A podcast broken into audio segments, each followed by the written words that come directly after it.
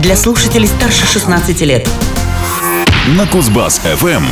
Программа «Смотреть обязательно».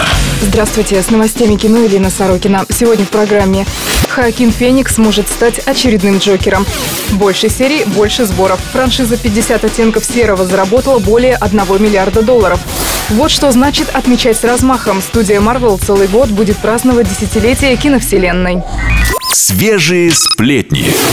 Хакин Феникс может сыграть Джокера в сольном фильме, посвященном самому известному противнику Бэтмена. Как сообщает издание Variety, соответствующее предложение сделал актер-режиссер картины Тодд Филлипс, в активе которого комедии «Мальчишник в Вегасе» и «Парни со стволами». Утверждается, что сама студия Warner Bros. еще не предлагала Фениксу контракт, и все контакты пока являются собственной инициативой постановщика. Сюжет картины неизвестен. Считается, что действие будет происходить в 80-х годах 20 века. Филлипс рассчитывает стоит рассказать историю становления антагониста. Стоит отметить, что изначально киностудия Warner Bros. рассчитывала привлечь в проект, посвященный Джокеру, Леонардо Ди Каприо и намеревалась заручиться поддержкой Мартина Скорсезе, который должен был курировать производство в качестве продюсера. Но стороны не смогли договориться. Съемочный график и возможная дата релиза пока не уточнялись. Неизвестно также, каким образом этот фильм будет связан с уже существующей киновселенной DC. Напомню, что Хакина Феникса и раньше пытались привлечь к работе над экранизациями комиксов DC.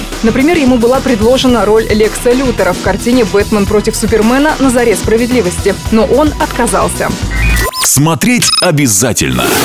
Лента «50 оттенков свободы» возглавила американский прокат по итогам прошедших выходных с результатом около 40 миллионов долларов. Международные сборы картины составили еще около 100 миллионов, а совокупные сборы всей франшизы, основанной на произведениях писательницы Джеймс, уже превысили 1 миллиард долларов. На втором месте оказался игровой фильм под названием «Кролик Питер», который в свой дебютный уикенд смог собрать 25 миллионов долларов. Производственный бюджет проекта составил всего 50 50 миллионов, поэтому с окупаемостью у него не должно возникнуть проблем. И на третьем месте финишировала основанная на реальных событиях драма «Поезд в Париж», стартовавшая с результатом более 12,5 миллионов долларов. Продолжает оставаться первой пятерки лидеров приключенческий фильм «Джуманджи. Зов джунглей». Он пополнил свою кассу еще на 10 миллионов долларов. Уже совершенно очевидно, что финальные сборы картины превысят 900 миллионов. Результат, который стал неожиданностью для студии Sony Pictures.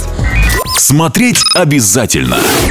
Киностудия Marvel анонсировала грандиозное празднование десятилетия ее киновселенной, которое будет отмечаться в 2018 году. Сообщается, что отправной точкой празднования будет считаться премьера фильма «Мстители 3. Война бесконечности». А чествование будет длиться целый год, вплоть до выхода четвертого фильма о команде супергероев, релиз которого запланирован на 2019 год. Вот что говорится в объявлении, цитирую. В честь года празднования будут выпущены эксклюзивные потребительские товары и сувениры, а также будут организованы различные мероприятия в кинотеатрах и на других площадках для истинных поклонников киновселенной Марвел. Конец цитаты. В качестве первого сюрприза студия представила видеоролик, запечатлевший процесс создания грандиозной фотосессии, объединивший всех, кто работал над проектами киновселенной Марвел в течение 10 лет. Утверждается, что съемка состоялась 7 октября, теперь уже прошлого года, и объединила 80 актеров, режиссеров и продюсеров, которые в обстановке строжайшей секретности собрались на площадке фильма «Мстители 3. Война бесконечности».